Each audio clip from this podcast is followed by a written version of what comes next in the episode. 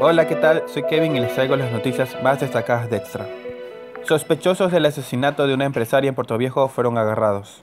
Agentes de la DINASET detuvieron en los últimos días a tres personas presuntamente involucradas en el asesinato que ocurrió la madrugada del 17 de diciembre de 2020. Un hombre fue baleado en el interior de su vehículo en la cooperativa San Francisco II, en el noroeste de Guayaquil. Según moradores, dos sujetos a pie se acercaron al vehículo del occiso que fue identificado como Patricio Mina y le dispararon en repetidas ocasiones.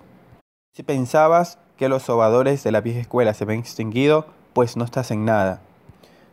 Te presentamos al doctor Mite, al terapista del Camal, quien te soba y te manda arregladito a la casa.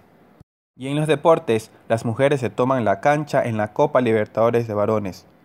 Por primera vez en la historia de un partido del torneo de clubes masculino, habrá arbitraje femenino en el cotejo de Defensa y Justicia de Argentina e Independiente del Valle de Ecuador por Copa Libertadores. Ya sabes, revisa estas y otras noticias en www.extra.es.